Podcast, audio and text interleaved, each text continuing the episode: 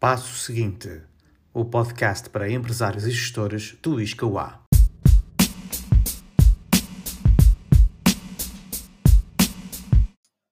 Por Inês Pereira e Ana Estima. O Real-Time Marketing é uma estratégia de marketing que pode ser explicada como a prática de criar conteúdo inspirado na atualidade, tendências e ou eventos. E é determinado pela rapidez com que as marcas são capazes de produzir conteúdo de forma a responder às conversas, preocupações, pedidos e comentários dos potenciais e atuais clientes com o objetivo de conseguir envolvê-los com a marca. Resumindo, o Real-Time Marketing tem por base três premissas: a mensagem certa, no lugar certo e na hora certa.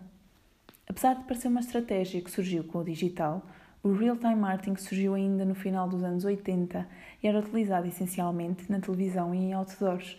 Com o digital, o real-time marketing evoluiu e surgiram novas tipologias e canais de transmissão. Para este conteúdo, vou focar-me apenas na tipologia de campanhas de marketing desenvolvidas em tempo real, uma vez que é a tipologia mais recente, que tem baixos custos associados e é simples de aplicar nas estratégias de marketing e comunicação das empresas nos tempos de crise que vivemos.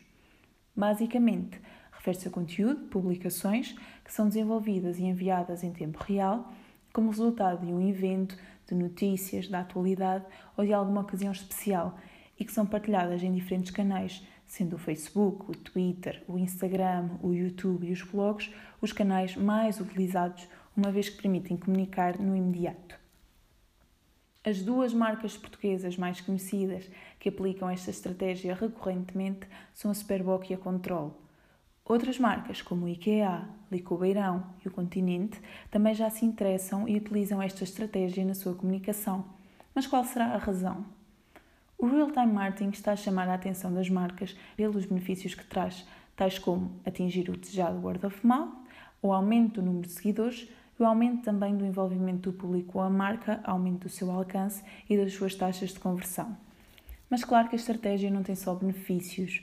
O real-time marketing tem também associados alguns riscos, uma vez que as publicações têm de ser feitas em tempo recorde e a falta de tempo e a pressão afetam a originalidade e a criatividade.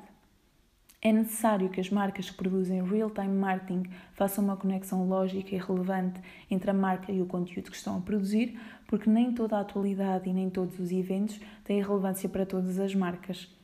Além disso, no real-time marketing existe a ausência de controle absoluto sobre o que vai acontecer com o conteúdo, porque não existe tempo suficiente para pensar em todos os detalhes e interpretações. Assim, é necessário parar, pensar na sensibilidade do tema e da relevância deste para a marca. Caso seja um assunto que vale a pena comunicar, então é hora de assumir riscos, porque os benefícios são muitos e saber lidar com possíveis consequências. Neste tempo de crise social e económica que vivemos, o pior erro que as marcas cometem é parar a sua comunicação. O silêncio também é uma forma de comunicação que nestes tempos de crise pode ser mal interpretado. Assim sendo, ao invés do silêncio, deixamos a dica de aplicar a estratégia do real-time marketing, uma estratégia com baixo custo monetário e que, quando aplicada com moderação, tem muitos benefícios associados, entre eles a diferenciação e a notoriedade da marca.